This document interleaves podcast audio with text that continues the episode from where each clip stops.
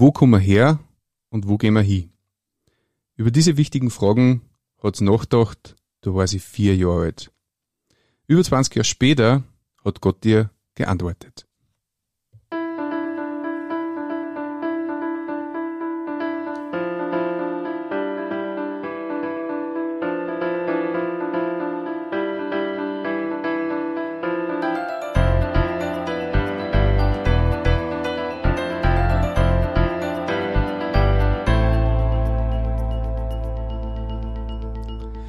Grüß dich und herzlich willkommen. In diesem Kanal geht's um Gottes Willen. Wir reden über biblische Themen und vor allem um die Geschichten, die Gott mit Menschen schreibt. Bei mir zu Gast ist heute die Angelika und sie hat auch eine ganz spannende Geschichte mit Gott. Herzlich willkommen. Hallo Martin, danke, dass du das machst und dass ich heute da sein darf. Sehr gerne, ist mir eine Ehre. Angelika, magst du vielleicht kurz ein bisschen von dir erzählen? Ja, ähm, also ich bin verheiratet, ich habe zwei kleine Kinder, ich bin Zahnärztin und ich komme aus Steyr. Genau. Kurz und bündig. Mhm. Mit vier Jahren hast du diese schwierigen Fragen schon gestellt. Mhm, genau, ja. Ich habe zuerst so lachen müssen, bis du mir das erzählt hast, weil ich mir gedacht habe, ja, die meisten sind vielleicht 25 oder so, wenn sie das erste Mal über Sterben nachdenken oder nur viel öder. Aber du warst vier. Also wie Warum so bald? Also ich habe ähm, eigentlich alles gehabt, was man im Leben braucht. Ich habe extrem viel Liebe gekriegt. Ich habe ganz grandiose Eltern gehabt. Ich bin super aufgewachsen. Eine liebe Oma.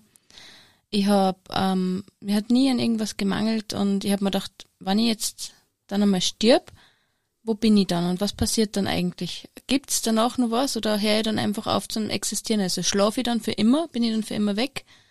Und das ist eigentlich die massivste Existenzangst, die ein Mensch haben kann, meiner Meinung nach.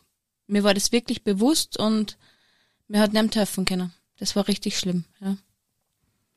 Du behauptest, den Sinn des Lebens gefunden zu haben. Mhm. Warum kann ja, man das sagen? Das macht sie vielleicht ein bisschen arg an, wenn man sagt, man hat den Sinn des Lebens gefunden, weil ich sage ja für es, es hat jeder einen anderen Sinn des Lebens.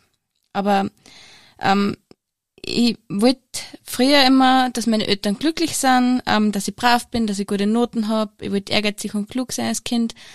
Aber ich habe irgendwie nicht gewusst, warum. Also wozu mache mhm. ich das jetzt eigentlich?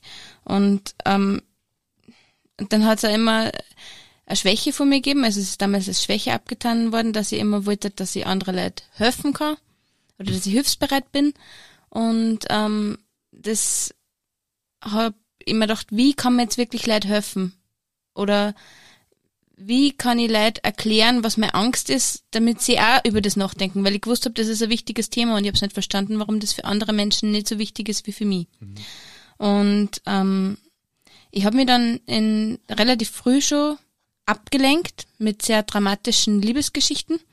Zum Beispiel hat es da früher Robin Hood gegeben. Das ist so ein Zeichentrickserie gewesen, mit echten, also mit so echten Figuren, nicht mit Tieren, sondern, ich weiß nicht, ob das wer kennt, aber da hat es den Ritter Gilbert gegeben und der hat sie geopfert. Also der ist, ähm, da hat sie Marion gegeben, das war eine Prinzessin und Ritter Gilbert hat das Schwert festgehalten, wo, na, Ritter Gilbert ist auf dem Schwert oben gehängt und hat die Hand von der Marion festgehalten.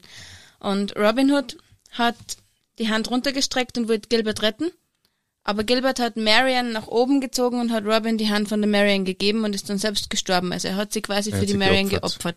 Und das war was, das hat mir als Kind mitten ins Herz getroffen. Ich habe mir immer gedacht, boah, das ist Liebe, ja. Also er opfert sie für sie. Mhm. Und das hat mir damals schon so viel Gedanken gegeben, um was geht's eigentlich im Leben? Muss ich mich jetzt opfern? Also ich habe immer selbst Angst gehabt, dass ich mich vielleicht selbst mehr opfern muss oder dass so eine Situation kommt und ich hätte es getan, weil ich einfach sonst nicht gewusst hätte, für was ich eigentlich da bin. Mhm. Und dann war ich ja Teenager und habe mir halt auch so Gedanken gemacht, ähm, die große Liebe finden, äh, vielleicht ist ja das das Ziel von meinem Leben. Mhm. Genau. Und habe mir halt dann gedacht, vielleicht ist die Liebe der Sinn vom Leben. Und ich habe halt dann auch von Liebe diese romantische Vorstellung über dieses Leiden oder diese Aufopferung, das war so meine Vorstellung von Liebe. Und es ist aber dann natürlich ganz anders gekommen, weil irgendwie habe ich so eine Liebe in der Welt nicht gefunden. Ja. Ich habe dann im Juli 2002 meinen Mann kennengelernt, ähm, da war ich 16, also noch voll jung. Mhm. Ähm, dann zehn Jahre später, 2012 haben wir dann geheiratet. Ähm, in der Zwischenzeit war ich in Wien und habe Zahnmedizin studiert. Also wir haben neun Jahre lange Wochenendbeziehung gehabt. Mhm. Also ihr wart ein Paar, als ich damals kennengelernt habt. Genau. Und zehn Jahre später genau. habt ihr dann erst geheiratet. Mhm. Ja. Ähm, wir haben die Wochenendbeziehung wirklich lang durchzogen. Ähm, und 2011, die letzten zwei Jahre Wochenendbeziehung, da ist dann der Sinn vom Leben eigentlich erst dazugekommen. Also wir waren lang zusammen, ohne dass ich gewusst habe, was eigentlich der Hintergrund vom Leben ist. Ja. Und er hat's aber gewusst. Ja. Warum hat's er gewusst? Er hat's gewusst, weil er mit 13 oder 14, jetzt kommt der Spoiler, also beim Sinn des Lebens geht's um Gott. und er hat mit 13 oder 14 Jahren sich einen Film angeschaut, der heißt das Lukas-Evangelium. Mhm. Und in dem Film ähm, geht's halt darum, dass man Gott sein Leben schenkt. Am Schluss. Und da hat er Gott sein Leben geschenkt. Und in dem Alter war es dann für ihn schwierig, äh, dass er weiter mit Gott lebt und nicht mit die anderen Leute, die Gott nicht kennen, wieder mitmacht. Mhm. Und dann hat er zu einem Überfluss natürlich Anomie kennengelernt und dann war er ganz weg von diesem Denken, ja. Aber prinzipiell hat er schon gewusst, was der Sinn vom Leben ist und mhm. wie es eigentlich richtig gegangen hat, aber er hat es mir gegenüber Gott sei Dank nie gesagt. mhm. Aber hat er dann, also er war quasi Christ ab seinem 13., 14. Lebensjahr. Ja. Und hat er ähm, das irgendwie dann praktisch ausleben können in dieser Zeit überhaupt oder, oder hat er es ausgelebt? Ja, er hat ähm, in Notsituationen gebetet. aber da beten, glaube ich, die meisten nicht. Ja, ähm, ähm, aber wenn er mir das gesagt hätte, dass er das glaubt, was seine Eltern glauben, und ich habe seine Eltern damals sehr belächelt. Also mhm. ich habe dann dort Bibelverse hängen gesehen und habe mitgekriegt, die taufen Leute da haben im Schwimmbecken. Ich habe das total bizarr gefunden. Mhm. Ich wollte damit echt nichts zu tun haben. Ja.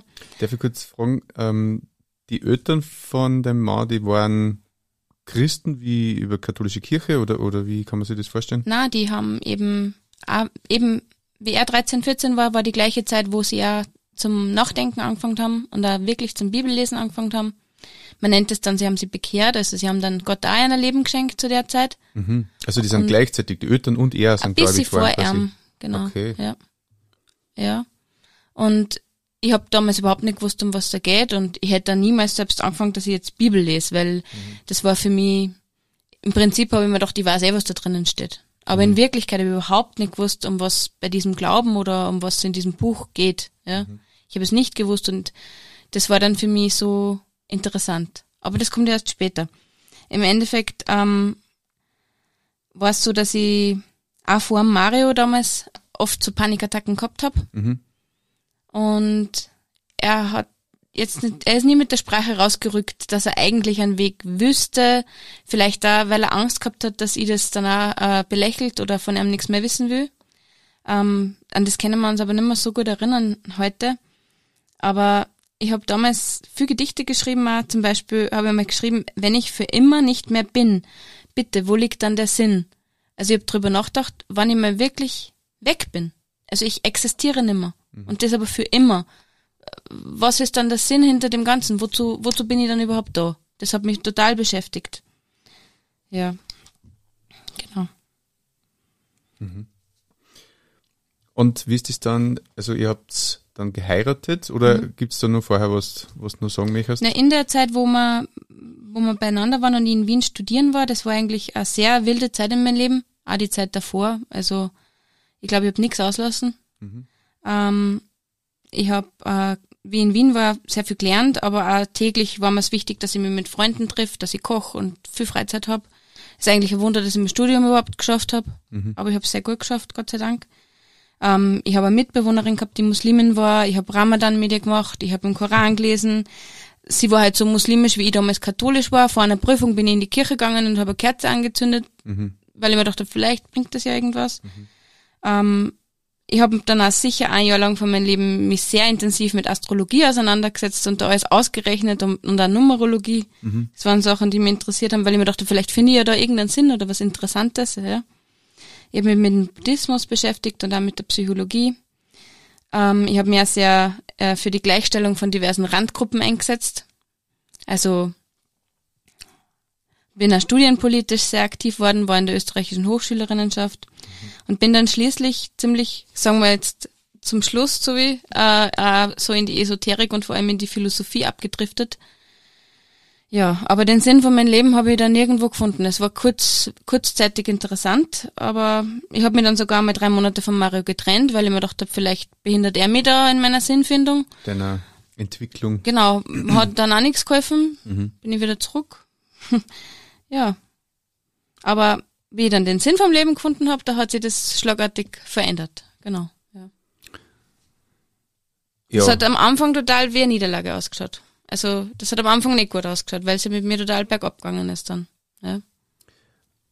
Nochmal kurz zu diese Panikattacken. Wie, wie haben die ausgeschaut? Wie haben sie die ausgewirkt? Meistens war das am Abend vorm Schlafen oder in der Nacht, wenn ich aufgewacht bin, ähm, habe ich einfach drüber nachgedacht, okay, ich, ich stirb und dann bin ich weg und dann existiere ich nicht mehr, ich kann nie wieder denken, ich bin dann einfach für immer nicht existent. Und das war so ein schlimmes Gefühl und so eine schlimme Angst, dass ich, dass ich das einfach nur mehr verdrängen wollte und mir konnte, mir hat ja keiner helfen können. Also ich habe niemand kennt, der mir irgendwas hätte sagen können, was danach kommt. Ich kann mich nur erinnern, ähm, ich bin damals, ich bin damals wirklich in schlimme Sachen reingeschlittert. Also ich habe dann, ich habe dann viele Leute kennengelernt, die mir sehr viel Blödsinn erzählt haben. Ähm, ich kann mich da nur an ein paar Ereignisse erinnern. Es, es hat eben dann darin geendet, dass ich eine Psychose gehabt habe. Ähm, ich habe neun Tage lang fast nicht geschlafen. Ich habe da war überall unterwegs. Ich wollte mit allen Menschen reden, ob man nicht irgendwer eine Antwort auf die Frage geben kann, was passiert nach dem Tod. Da waren Sachen dabei, wie dass ich von einem Taxifahrer bis zur Haustür verfolgt worden bin. Ich bin einmal bei einer Schamanin gelandet, wo ich mit drei Menschen extrem elendslange Diskussionen geführt habe. Und einmal bin ich mit drei ähm, muslimischen Burschen, die zum IS gehen wollten, ähm, eine ganze Nacht durch Wien zogen. Bin denen dann davon gelaufen, ja. Und dann war der Gipfel, also es war dann so, dass ich im Jahreswechsel auf 2011 äh, eigentlich nur relativ normal ausgeschaut habe von außen, aber ich weiß, dass ich da schon in einem gewissen psychotischen Denkmuster drinnen war, weil ich habe Nietzsche, Kant und Brecht gleichzeitig gelesen und habe mich halt für alles interessiert, weil ich so dringend wissen wollte, was der Sinn ist, weil es war kurz vor meinem 25. Geburtstag. Und 25, das war für mich so die Deadline, spätestens dann muss man wissen, wo es im Leben hingeht. Und ähm, es war dann so, dass ich äh, mein praktisches Jahr als Zahnärztin auf der Universitätszahnklinik begonnen habe. Und als stellvertretende Vorsitzende von der ÖH habe ich mir gedacht, bei der Morgenbesprechung, da musst du jetzt irgendwas sagen. Und da ist dann auf einmal alles aus mir herausgesprudelt, was ich in den letzten neun Tagen davor eben, die ich nicht geschlafen hatte, gelesen, gehört, gedacht habe. Also ich habe da quasi so eine richtig arge Panikattacke mit Redeschwall vor Publikum gehabt. Es war, Das wünscht man sich. ja, ähm, da waren 20 Kommilitonen dabei und der Oberarzt und weil ich halt so enttäuscht war, dass ich noch immer nicht gewusst habe, um was jetzt in dem Leben geht. Genau. Und ich habe dann auch jeden dort gefragt, weißt du, was mit dir passiert, wenn du stirbst? Was kommt nach dem Tod? Weil ich mir gedacht habe, so, jetzt muss man aber dann einmal echt irgendwer sagen, weil ich bin dann 25 und dann weiß ich es noch immer nicht. Und wie soll ich mein Leben ausrichten? Gibt's ein Ziel? Gibt's einen Weg? Gibt's eine Richtung? Und dann haben sie einen Krankenwagen gerufen und das war dann der Tag, wo meine Eltern den Anruf bekommen haben, diese ehrgeizige, brave, kluge Tochter, die euer Sinn des Lebens ist, der geht's nicht gut. Die ist in der Psychiatrie. Also du bist richtig zusammenbrochen bei diesem öffentlichen Auftritt sozusagen. Oder Ja, wie? sie haben mich nicht mehr stoppen können. Genau. Also das war wirklich nicht normal sozusagen. Na, Das war nicht nur, dass du über deine Gedanken geredet hast, sondern das war wirklich krankhaft. Genau. da waren sozusagen. sehr viele sehr verworrene Gedanken dabei, die, die keiner richtig hat deuten können, was ich jetzt eigentlich genau meine, weil ich einfach zu dem Zeitpunkt extrem übernachtig war und Gehirnleistung weiß ich nicht, das hat alles nicht mehr so richtig so funktioniert, wie es eigentlich funktionieren sollte. ne? Also ich konnte da auch nichts mehr klipp und klar erklären. Ich bin dann in der Psychiatrie gekommen und habe mir dann gedacht, so, jetzt ist soweit. Jetzt, jetzt, jetzt davor ist endlich. Jetzt weiß ich's dann. Jetzt bringen sie mir wohin, wo mir wer erklärt, um was geht. Und sie hätten mir im Prinzip überall hinbringen können, weil ich habe, ich habe, war mir sicher, dass ich es jetzt erfahren werde. Sie hätten ein Nemo von Matrix hinsetzen können und mir erklären können, wir leben in der Matrix und ich hätte wahrscheinlich gesagt, ja, ja, das habe ich mir eh schon gedacht. Aber sie haben mich zu einem Psychiater gebracht und ich habe mir gedacht, das ist jetzt Gott. wann es Gott gibt, das habe ich nicht gewusst, ob es den jetzt wirklich gibt oder nicht. Und der hat mir dann gefragt, ob ich weiß, warum ich da bin. Und das hat mich komplett zerstört, weil ich mir gedacht habe, so, jetzt bin ich da und der sagt mir das jetzt vielleicht und dann fragt mich der, warum ich da bin. Und dann habe ich gesagt, ja, bitte, sagen Sie mir das, warum ich da bin. Und dann hat der gesagt, ich muss Medikamente nehmen. Mhm. Und dann bin ich total skeptisch geworden und habe gesagt, na, das kann es jetzt nicht sein, weil ich wollte, ich habe mal eine Antwort erwartet auf die Frage, was passiert mit mir, wenn ich stirb. Mit gutem Zureden habe ich diese Medikamente dann genommen, also ich habe einmalig Medikamente genommen, psychiatrische Medikamente genommen und habe dann 58 Stunden lang durchgeschlafen. Na. Mein Papa hat es dann geschafft, dass ich mich mitnehmen hat können. Ich bin heimgefahren und habe daheim 58 Stunden geschlafen. Wahnsinn. Und dann bin ich immer mal wieder aufgewacht und habe mir gedacht, du musst wieder normal werden, du musst wieder so werden wie die anderen. Das mit dem Sterben muss da egal sein. Du musst jetzt damit aufhören. Es gibt einfach keine Antwort dafür. Dir kann leider keiner helfen. Sehr verzweifelt gewesen. Und dann bin ich aufgewacht, bin aufgestanden aus dem Bett, bin zum Fenster hingegangen, habe das Haus von meinen Eltern gesehen und oben drüber ist ein Flieger geflogen mit einem früheren Kondensstreifen und auf einmal habe ich gewusst, Gott gibt's wirklich. Genau das war einfach eine Gewissheit in diesem Moment. Ja, das ist mir halt geschenkt worden und ich wünsche es jedem Menschen, der zweifelt, ob es Gott wirklich gibt, dass er die Erfahrung machen darf, dass es Gott wirklich gibt. Es war einfach, ich hab's gewusst, den gibt's. Mhm. Und das hat mich dann eigentlich gerettet. Das war jetzt nicht, weil ich für das Leben zu schwach gewesen war, weil ich hab ja alles gehabt. Ich, ich hab studiert, ich hab einen Mann, ich, es hat eigentlich alles passt, aber ich habe keinen kein Sinn gehabt, warum ich das alles gut mache und wieso ich es machen sollte. Und ab dem Zeitpunkt, wo ich gewusst habe, Gott gibt's wirklich, da habe ich gewusst, okay, du kannst jetzt beruhigt sein, das passt, du wirst deine Antworten finden. Das war sozusagen der Startschuss. Für den Sinn im Leben. Mit dem Sinn des Lebens und, und mit dem Kennenlernen von, von der Bibel und von Jesus und so weiter. Ja. Mhm. Dann habe ich mir nämlich Gedanken gemacht, okay, Gott, wer kennt den vielleicht? Mhm. Und dann habe ich meine Schwiegermama denken müssen. Aber du hast immer noch nicht gewusst, dass der Mann eigentlich schon gläubig ist, oder wie? Nein. Oder gut versteckt sozusagen. Ja. Aber es war immer nur der Zeitpunkt, wo ich sehr skeptisch dem Ganzen gegenüber war. Weil ich halt mir gedacht habe, ich weiß jetzt sicher mehr wie die, die was diese alte Bibel da lesen, mhm. weil ich weiß jetzt wirklich, dass es Gott gibt und mhm. die wissen das ja vielleicht gar nicht wirklich ich schau mir halt das alles einmal an und höre mir das an und habe mir gedacht, jetzt will ich aber wirklich mal wissen, was meine Schwiegereltern genau sagen. Mhm. Das interessiert mich jetzt. Also die sind nie von selbst gekommen und wollten mir das irgendwie eindrucken oder so. Mhm. Die waren da wirklich, meiner Meinung nach, sehr geduldig und haben zehn Jahre gewartet, bis ich von selbst gekommen bin und gesagt habe, so und jetzt, jetzt erzählt mal, was hat das da mit euch an Glauben auf sich. Ich wüsste jetzt mhm. mal von euch hören. Weil alles andere, was es gibt auf der Welt, habe ich meiner Meinung nach davor eh schon, wann viel nur tangential war, aber ich habe mir eigentlich alles einmal angehört und angeschaut. Und dann habe ich mir gedacht, das ist das, was für mich naheliegend ist, höre ich mir halt das mal an, ob das für mich irgendeinen Sinn ergibt. Mhm. Ja. Genau. Und das, was die dann erzählt haben, wie war das? War das glaubwürdig für die oder, oder war das neu oder hast du gedacht, ja, weiß ich eh schon alles? Ne, das Lustige daran war, dass eigentlich sie mir gar nicht so viel erzählt haben. Es, die Gespräche damals waren eigentlich sehr, sehr lustig. Ähm, seine Mama hat mir eine Broschüre gegeben, wo das Evangelium drinnen steht. Mhm. Und ich habe ja, ich war in einem katholischen Kindergarten und ich war, meine Religionshefte in der Schule hat immer ganz toll ausgeschaut. Aber dass das dass diese Geschichte von Jesus irgendwas persönlich mit mir zu tun hat, das hab ich, darüber habe ich nie wirklich nachgedacht. Ja? Und wie ich dann ein paar Tage später mit dem Zug wieder nach Wien gefahren bin, habe ich mir diese Broschüre zum genüsslich zum Lesen hergenommen und habe das gelesen und habe mir so gedacht, oh, das ist eigentlich ganz einfach. Das ist doch so offensichtlich, das ist doch genau diese dramatische Liebesgeschichte, nach der ich immer so eine Sehnsucht gehabt habe. Gott selbst hat sich geopfert. Für mich, weil er mich liebt. Das ist der, den, was ich immer haben wollte. Mhm. Das ist genau das, was ich als Kind schon immer gewusst habe. Äh, das brauche ich. Ich brauche wen, der was mir hilft, weil ich schaffe das alleine nicht.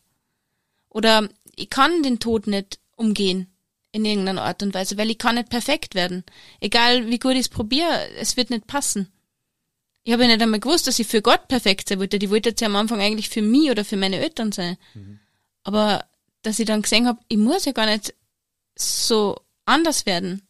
Ich kann zu Gott einfach so kommen, wie ich selbst bin. Ohne dass ich irgendwas vorweisen muss oder zeigen muss. Ja? Das hat mich sehr, sehr beeindruckt. Und dann habe ich mir gedacht, na ja, mir hat keiner erklärt, was ich jetzt machen muss. Ich wollte dann eigentlich nur mehr mit Jesus reden. Und dann bin ich heimgefahren mit dem Zug, also nach Wien damals gefahren und war dann in meiner Studentenwohnung und habe dort Jesus mein Leben geschenkt. Also ich habe gesagt, es war richtig so, jetzt bin ich da. also jetzt habe ich die gefunden und jetzt habe ich es checkt. Und danke. Also ab jetzt hat das Sinn und ab jetzt mache ich das mit dir gemeinsam. Mhm. Aber ich habe dann mitgekriegt, es gibt Leute, die sagen, Jesus ist einer Freund und so. Und wenn man jetzt vom Sinn des Lebens redet, für mich ist der Sinn des Lebens, dass man, dass man diese tiefe, innige Liebesbeziehung, dass das eine aktive Beziehung zu Gott ist. Das ist viel mehr wie eine Freundschaft, weil wenn man mal versteht, was Jesus wirklich gemacht hat, dann kann das, dann kann das nur darin enden, dass man eine unendliche Dankbarkeit entwickelt und dass man äh, dann äh, enorme Liebe kriegt, die trifft dann mit einer Wucht, die kann man, die kann man fast nicht mehr erwidern. Da kann man eigentlich nur dastehen und staunen, ja. Und das war für mich, ähm, das ist für mich der Sinn des Lebens, dass ich jeden Tag wissen darf, ähm, es geht für immer weiter. Also es wird nie aufhören. Und es hat jetzt endlich einen Sinn. Ja, das war schon super. Also genau. du sagst, diese Liebe, die, oder anders formuliert, wann man mal verstanden hat, welch große Liebe an Gott entgegenbringt, kann man nicht mehr Jesus nur als Freund bezeichnen, sondern es ist mehr dann als nur ein Freund. Ja. Mhm. Also das ist das, was Jesus die Menschen gibt, das ist einfach alles. Wirklich alles. Mhm. Jedes Atom im ganzen Universum. Also das ist alles. Und diese Liebe, die was man von Jesus kriegt, die wird man niemals von irgendwo anders kriegen. Und das für immer gibt, das habe ich ja wissen dürfen. Mhm. Und dann hat für immer für mich wirklich bedeutet, für immer. Und ich habe gewusst, ich werde weiter existieren und es wird nie aufhören. Und vor allem, es wird sinnvoll sein, weil ich jetzt weiß, wo ich mal hingehe. Ja? Mhm.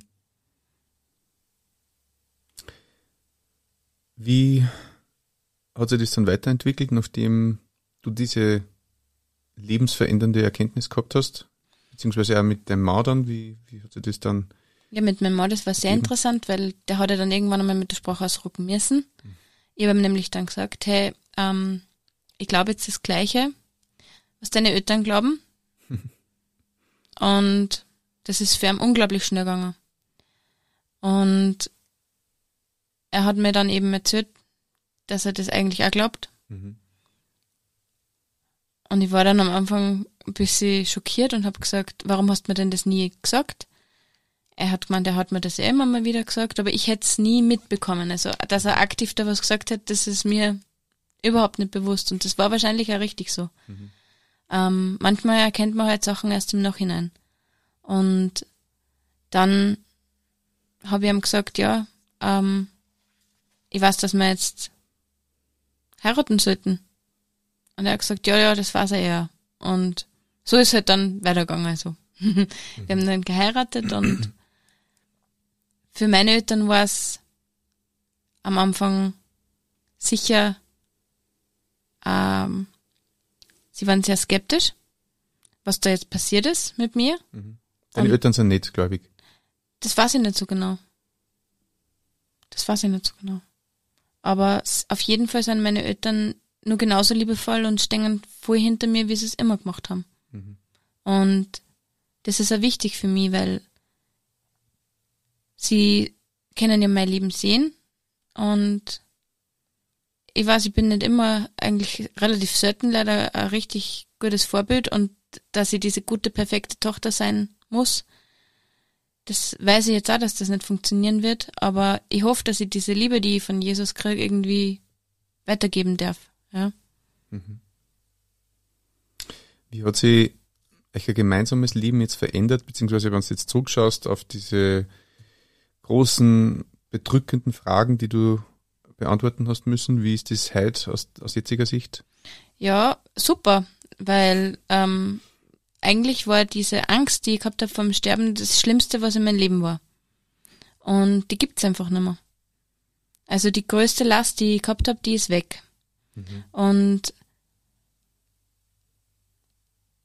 aber nach wie vor ist bei mir noch so, dass ich mir denke, das war damals auch schon, ich habe mir ja immer gefragt, warum machen sie andere diese Gedanken nicht? Mhm. Also das habe ich immer noch, dass ich mir so denke, es gibt gerade in der Welt so viele Themen, die was so wichtig erscheinen, aber das, was wirklich fix ist, und zwar, dass jeder mal sterben muss, das ist den meisten nicht bewusst. Und das ist was, was mir immer noch ein bisschen, ja, das macht mich unrund, weil ich denke mir, das kommt hundertprozentig auf jeden zu. Mhm. Und die denken aber nicht drüber nach, egal wie alt oder jung die sind. Kann ja keiner wissen, was passiert. Ja. Denkst du, es gibt Leute, die keine Angst vom Sterben haben? Ja, so wie ich. Also, wenn man Gewissheit hat über das, was einmal passiert, was danach kommt. Ähm, es gibt Leute, die haben keine Angst vom Sterben, weil sie vielleicht noch nicht gut genug drüber nachgedacht haben. Und es kann gefährlich werden, wenn man gut genug drüber nachdenkt. Das sieht man in meiner Geschichte, mhm. ja. Ähm, aber im Endeffekt, ich glaube, das gut ist, wenn man drüber nachdenkt. Es gibt, ähm, es gibt bei Beerdigungen oft wird Prediger gelesen. Das ist ein Buch aus dem Alten Testament, ein Lehrbuch. Und da steht drinnen, dass Gott den Menschen die Ewigkeit ins Herz gelegt hat. Das heißt, prinzipiell hat jeder Mensch auf der Welt eine Ahnung davon, was für immer bedeutet. Also ohne Anfang, ohne Ende, keine Zeit, für immer, ewig. Und jeder Mensch kann drüber nachdenken, was das bedeutet für immer. Und das ist wirklich lang, weil das ist für immer. Und das war wichtig, meiner Meinung nach. Das ist für mich ganz wichtig. Weil das macht sehr viel Sorgen, die in meinem Alltag hat, relativ klein. Ja. Wenn mir diese Fragen jetzt auch so quälen wie die damals, was kann ich da jetzt machen oder wie soll ich da anfangen? Also, wenn man wirklich Angst hat vom Sterben, ja, dann denkt man sich, es ist nicht möglich, dass man da eine Antwort kriegt, weil das muss halt einmal sein. Das ist biologisch notwendig, dass der Körper mal stirbt und was danach kommt, das kann ja keiner wissen. Die gute Antwort ist, das stimmt nicht. Und da braucht man sich nicht alleine fühlen, weil ich glaube, dass, ich hoffe, dass es viele Leute gibt, die sich darüber Gedanken machen. Und was für Menschen unmöglich ausschaut, das ist für Gott möglich. Das steht da im Lukas-Evangelium zum Beispiel drinnen, ja. Und es gibt heutzutage so viele Sachen, die was an so ablenken von dieser wichtigen Frage. Aber Ablaufdatum hat jeder Mensch. Also irgendwann einmal ist das Ende erreicht und dann zählt eigentlich nur mehr eine Sache. Weiß ich, wo es hingeht oder weiß ich nicht, wo es hingeht? Und auf diese Reise kann sich jeder Mensch vorbereiten, indem er wirklich einmal dieses alte Buch hernimmt, diese Bibel, ja, mhm. und drinnen lesen, ja, in der Bibel lesen. Das, das macht so viel klar und ich brauche keine Zeitung lesen, wann ich die Bibel habe, weil in der Bibel steht drinnen, was passieren wird mit uns Menschen und mit dieser Welt. Und das hört sich so an, als war, da hat man es jetzt besser vorkommen, wenn man das weiß oder irgendwas. Aber im Gegenteil, es, es, es glauben man eh die Leute nicht. Also Menschen wollen es eh nicht wirklich glauben, aber jeder, der was von ganzem Herzen sucht, was diese Wahrheit ist und wo es mal hingeht, da bin ich zu 100% davon überzeugt, wenn es wer wirklich wissen will, dann wird er es erfahren. Weil es gibt die Möglichkeit auf der Welt. Und bei uns ist es erlaubt, Bibel lesen. Also machen. Das war wichtig. Danke.